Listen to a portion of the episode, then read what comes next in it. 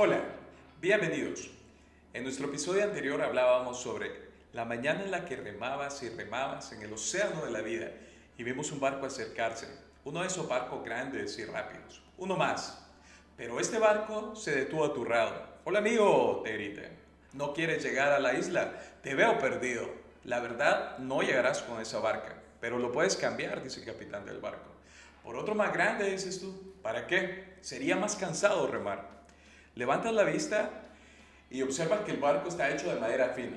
Así lo imaginaste. Pero ahora que no se está moviendo, el capitán te deja ver que ese barco tiene un pequeño mástil y sobre ese mástil el secreto. Una vela. Sí, señor, una vela. Ahora está claro lo que tienes que hacer, construir tu propia vela. El barco continúa su viaje. Tú tardas varios días en construir e instalar una primera y muy rudimentaria vela para tu barco. Te has quedado casi sin madera, sin camisa, sin pantalones, pero su barca se está moviendo sin que esté remando. Primero con timidez, luego con suavidad, pero se está moviendo, sí señor. Antes de que te des cuenta, has alcanzado la isla que soñabas. En la isla conocen más marineros. Todos han descubierto el secreto. Sus barcos tienen vela y pueden ir donde ellos quieran. Ahora has descubierto nuevas islas y estás de vuelta en tu barco. Tú no empujas tu barco, tú ya no remas, tú solo tomas el timón. No estás rompiendo ninguna regla. Al contrario, estás siguiendo la regla de los ricos. La parábola es claro, amigo. El océano es el mundo, el aire es el dinero, las islas son tus sueños y el marinero es un mentor. Los pobres no tienen barcas y están desesperados tratando de mantenerse a flote.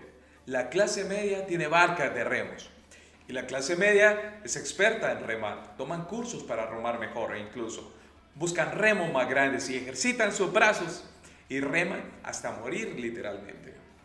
Los ricos tienen barcos de vela.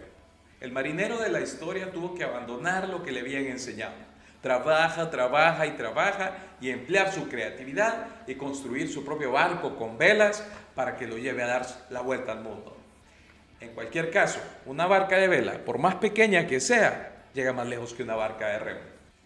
Mi nombre es Mario Denis y quiero motivarte y tutorearte sobre cómo crear y manejar tu propia empresa, generar y manejar tus propios ingresos potencialmente ilimitados compartiendo mi experiencia y la experiencia y el conocimiento de mi mentores.